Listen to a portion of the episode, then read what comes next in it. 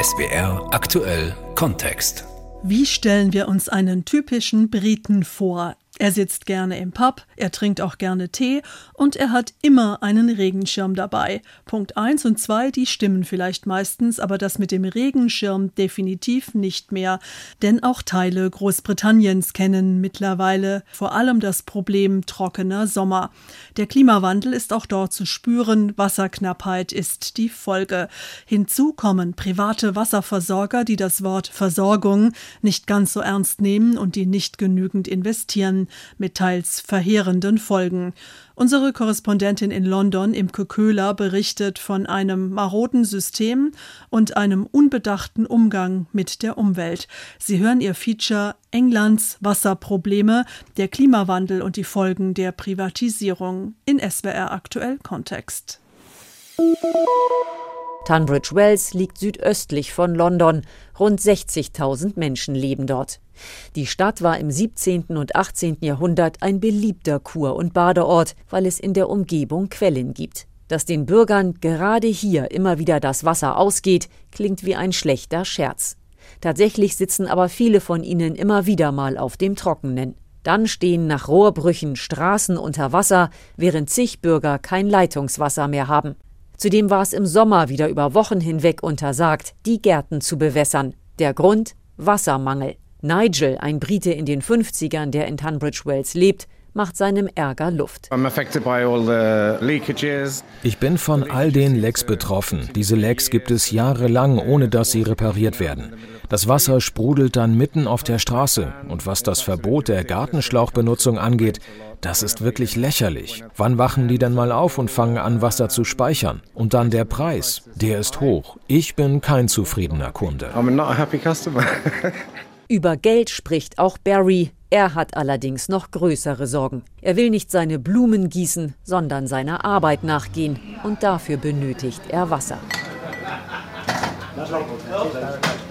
Barry betreibt den Pub The Rose and Crown in der Grosvenor Road in Tunbridge Wells. Wie geschäftsschädigend es ist, wenn das Wasser ganz abgedreht wird, weiß der 42-Jährige nur zu gut. In diesem Jahr, erzählt er, habe er schon vier oder fünfmal ohne Wasser dagestanden, auch im Juni wieder. Es gab zwei massive Leckagen in der Innenstadt, was bedeutet hat, dass die Wasserversorgung für die gesamte Region hier abgestellt werden musste. Als Pub hat uns das ziemlich hart getroffen, denn wenn wir für länger als eine Stunde kein Wasser haben, müssen wir schließen. Das war wirklich ärgerlich. Und als das Wasser abends um halb neun wieder da war, war es unrein. Wir konnten das nicht verwenden, wir mussten Filter wechseln. Die Sedimente bleiben im Filter hängen und haben die orange gefärbt. Barry hat einen ganzen Geschäftstag verloren und schätzt, dass ihm dadurch 3.000 bis 4.000 Pfund an Einnahmen entgangen sind. Eine Entschädigung von Southeast Water gibt es dafür nicht. Barry wirkt desillusioniert. Eine Sache, die ich über Tunbridge Wells weiß, ist, dass es eine wirklich alte Infrastruktur hat. Einen Teil dieser Infrastruktur kann man vom Keller dieses alten Gebäudes aus sehen. Und was wir bei einem der Rohre sehen können, ist Plastik, Stein, Blei. Man hat also diese wirklich alte Infrastruktur, die man wahrscheinlich einfach rausreißen und komplett ersetzen müsste. Wir benutzen ein altes viktorianisches System und das fällt auseinander. Draußen auf der Grosvenor Road kommt gerade James vorbei. Der 45-jährige IT-Experte ist auf dem Heimweg vom Fitnesscenter.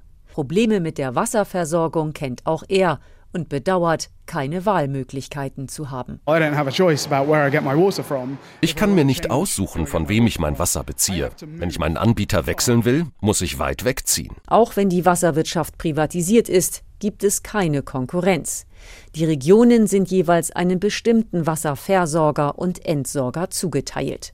In Tunbridge Wells haben alle eine Geschichte zu erzählen.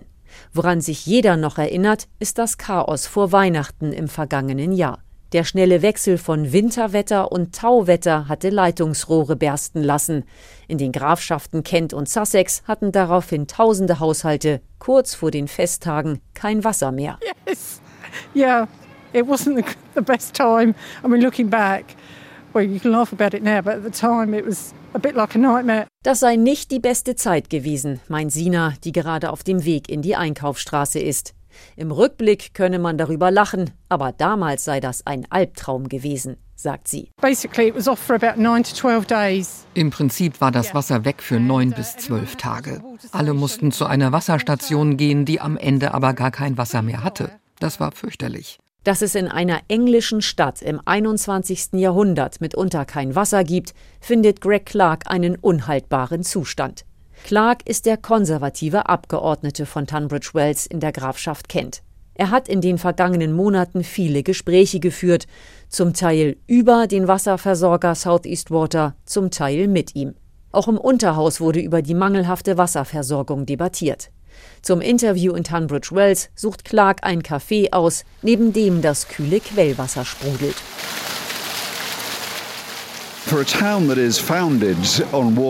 Für eine Stadt, die auf Wasser gegründet ist, die Quellen hier wurden 1606 entdeckt, ist es paradox und äußerst ärgerlich, dass wir 2022 und 2023 zeitweise kein Wasser hatten. Clark sieht nicht den Gesetzgeber, sondern die Regulierungsbehörde Offward in der Pflicht. Diese habe aufgrund der bestehenden Gesetzeslage bereits die Möglichkeit, härter durchzugreifen und solle das auch tun.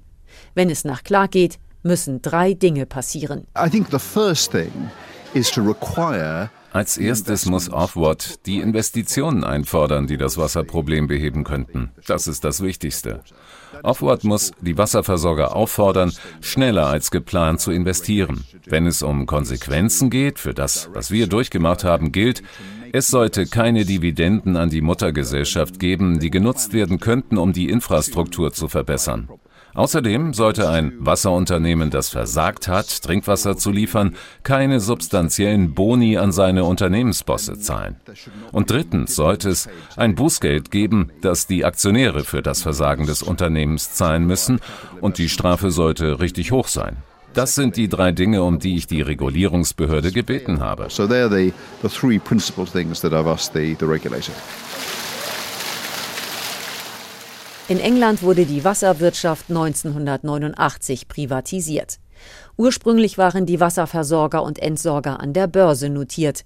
Das änderte sich aber nach der Jahrtausendwende, als zahlreiche Unternehmen von Private Equity Funds und Finanzinvestoren übernommen wurden. Viele der Wasserunternehmen seien im Zuge dessen von der Börse verschwunden, weil die Investoren dadurch größere Freiheiten hatten, im Interesse ihrer Aktionäre zu handeln, sagt Kate Bayliss. Bayliss ist wissenschaftliche Mitarbeiterin am Zentrum für Wasser und Entwicklung der SOAS University in London und erforscht schon seit vielen Jahren die Folgen der Wasserprivatisierung.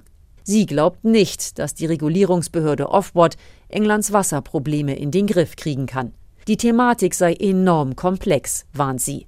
Höhere Strafzahlungen kann sie sich vorstellen, aber bei einer grundsätzlich schärferen Regulierung laufe Offboard Gefahr, der Kreditwürdigkeit der Wasserunternehmen zu schaden. Vor allem aber hält Bayliss die Regulierungsbehörde für vollkommen überfordert. Die sei gar nicht in der Lage, gegen die raffinierten Finanztricks der Private Equity Gesellschaften anzukommen. Wie sich die Zustände in der Wasserwirtschaft verändert haben, macht sie am Beispiel von Thameswater deutlich, Großbritanniens größtem Wasser- und Abwasserunternehmen, das unter anderem London versorgt. The kind of archetype model for this was Thames Water. Der Archetypus war Thameswater. Unter der Führung des australischen Finanzdienstleisters Macquarie haben Finanzinvestoren Thameswater 2007 übernommen. Die haben die Finanzierung dann über eine Tochtergesellschaft auf den Cayman Islands laufen lassen, um die Verschuldung deutlich erhöhen zu können. Gleichzeitig haben sie außerordentliche Dividenden an ihre Aktionäre gezahlt. Gut ein Jahrzehnt lang besaß das von Macquarie geführte Konsortium die Anteilsmehrheit an Thameswater. Allein in dieser Zeit stieg die Verschuldung von 3,4 Milliarden auf 10,8 Milliarden Pfund an. Auch nach dem Verkauf von Thameswater wuchs der Schuldenberg weiter. In diesem Sommer war Thameswater plötzlich Aufmacher in den Nachrichten, weil die Verstaatlichung des Unternehmens im Raum stand. Der Schuldenberg beläuft sich auf rund 14 Milliarden Pfund, und da die Zinsen spürbar gestiegen sind, ist Thameswater ins Straucheln geraten. Die Kritiker der privatisierten Wasserwirtschaft werfen Unternehmen wie Thameswater eine Selbstbedienungsmentalität vor. Caroline Lucas, die einzige Abgeordnete der Grünen im Unterhaus, beschreibt die Lage so. What we've seen is that for decades water firms which were essentially handed a monopoly was wir gesehen haben, ist, dass die Wasserunternehmen zum Zeitpunkt der Privatisierung 1989 ein Monopol und zwar schuldenfrei übergeben bekommen haben. Und dann haben sie über Jahrzehnte hinweg Schulden aufgehäuft, um Dividenden an ihre Aktionäre zu zahlen. Sie haben ungefähr 53 Milliarden Pfund an Krediten aufgenommen und viel davon ist genutzt worden, um 72 Milliarden Pfund an Dividenden zu zahlen. Unterdessen ist die Dienstleistung wirklich schrecklich. Wir sehen Wasserunternehmen, die ungeklärte Abwässer in Flüsse und ins Meer einleiten und sie zahlen ihren Bossen Millionen, während die Rechnungen der Kunden schwindelerregende Höhen erreichen. Diese Rechnungen sind seit der Privatisierung um 40 Prozent gestiegen. Die Investitionen der Unternehmen sind dagegen um 15 Prozent gefallen. Dieses Experiment ist absolut gescheitert. Wir sollten den Bedürfnissen der Öffentlichkeit und dem Umweltschutz Priorität geben und nicht privatem Profit. Kate Bayliss ist keine Politikerin, sondern Wissenschaftlerin, klingt in Teilen aber ähnlich. Sie hält das System in sich für ungerecht. Sie verweist auch darauf, dass die Chefs der Wasserunternehmen sehr hohe Gehälter, häufig in Millionenhöhe, beziehen. The beneficiaries of this financing structure are die Nutznießer dieses Finanzierungsmodells sind Manager und Investoren, aber finanziert wird das alles über die Wasserrechnungen der Verbraucher. Und viele Leute haben damit zu kämpfen, ihre Rechnungen zu bezahlen, gerade jetzt angesichts der hohen Lebenshaltungskosten. Das ist also eine Umverteilung von unten nach oben, und zwar übers Wasser, ohne dass wir eine Wahl hätten. Das ist ein großes Problem im Hinblick auf die soziale Gerechtigkeit. It's a huge problem for social justice. Abgesehen davon fließt viel Geld ab. Die Zeitung The Guardian hat im vergangenen Jahr aufgedeckt, dass sich mehr als 70 Prozent der englischen Wasserwirtschaft in ausländischer Hand befinden. Zu viele Lecks und zu hohe Preise. Das sind nicht die einzigen Probleme, mit denen die englischen Verbraucher zu kämpfen haben.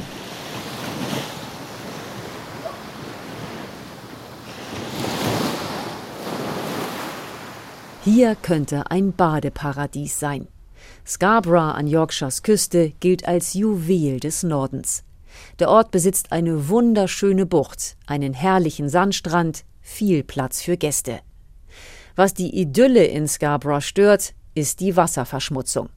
Richard Moore, der dem Gemeinderat von Scarborough angehört, steht am Strand der South Bay, der südlichen Bucht. The issue that we've got around South Bay is we've got poor bathing water quality. Das Problem, das wir in der South Bay haben, ist die schlechte Wasserqualität. Das ist hier schon seit vielen Jahren so. Die Umweltbehörde hat den Strand im November letzten Jahres als mangelhaft eingestuft. Wir wussten, dass sich das mit Beginn der Badesaison auf die Geschäfte und den Tourismus auswirken würde. Wenn man Schilder sieht, die vor dem Baden warnen, liegt das häufig an zu vielen Bakterien im Wasser, etwa Kolibakterien. E. Eine Ursache für die Wasserverschmutzung in Scarborough ist das Abwassersystem aus viktorianischen Zeiten.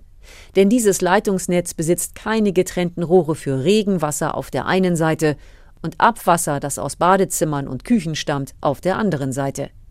Wenn es regnet, kommt in den Abwasserrohren alles zusammen und bei starkem Regen ist das System schnell überfordert. Damit das Schmutzwasser dann nicht in den Häusern aus den Toiletten herausquillt, werden bestimmte Ventile geöffnet. In diesen Fällen dürfen die Wasserunternehmen Abwasser ungeklärt in Flüsse und ins Meer leiten. Allerdings ist in den letzten Jahren überdeutlich geworden, dass Englands Wasserunternehmen im großen Stil illegal von dieser Möglichkeit Gebrauch machen.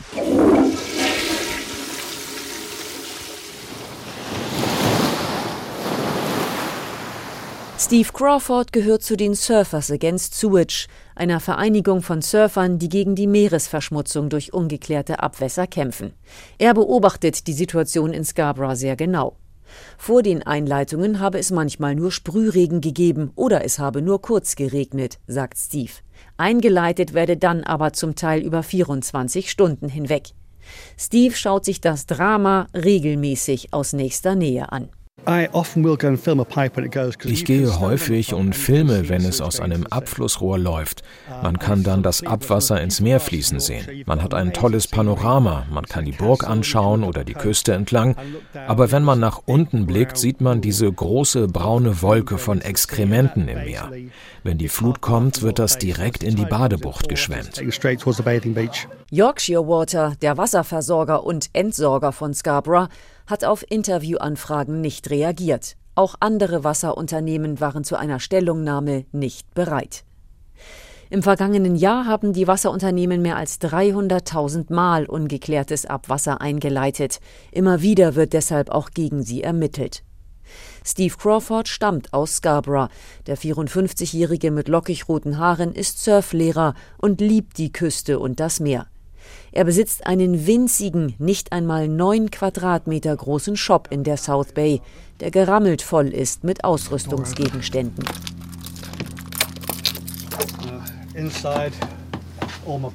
Da drin sind all meine Surfboards und Paddleboards fürs Unterrichten. Aber mein Laden ist seit dem 6. Mai geschlossen. Als am Strand die rote Fahne aufgezogen wurde, habe ich entschieden, dass ich in diesem Jahr nicht arbeiten kann. Ich kann nicht mit Leuten ins Wasser gehen, wenn die Wasserwacht selbst das für zu risikoreich hält. Steve hat die schlechte Wasserqualität in der South Bay in eine Existenzkrise gestürzt. Im Augenblick verlebt er das Erbe, das ihm sein kürzlich verstorbener Vater hinterlassen hat. Wie es mittelfristig weitergehen soll, weiß Steve nicht.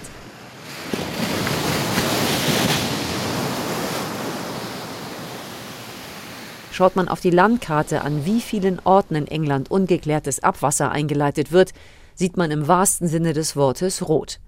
Es besteht Handlungsbedarf, das meint auch der konservative Abgeordnete Greg Clark aus Tunbridge Wells.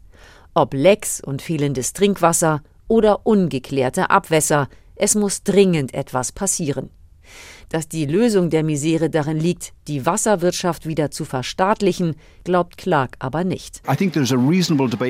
Ich glaube, man kann darüber diskutieren, ob es richtig war, die Wasserunternehmen zu privatisieren, aber jetzt ist das so. Ich bin nicht überzeugt davon, dass es eine gute Verwendung von Steuermitteln wäre, Aktionäre auszuzahlen, damit der Staat selbst Schecks ausstellen muss, um zu investieren. Ich glaube, es wäre besser, wenn die Regulierungsbehörde die Initiative ergreift und von den Wasserunternehmen verlangt, so zu investieren, wie es nötig ist.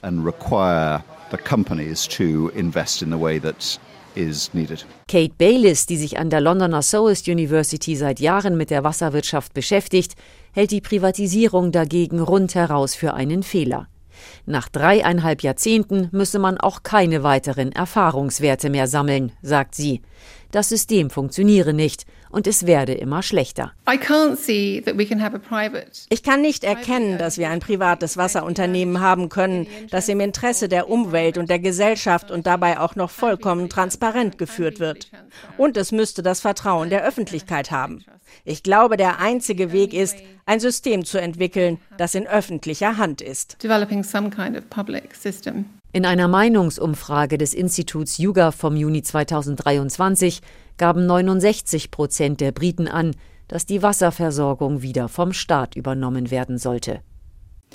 Englands Wasserprobleme, der Klimawandel und die Folgen der Privatisierung. Das war ein Feature von Imke Köhler in SWR aktuell Kontext.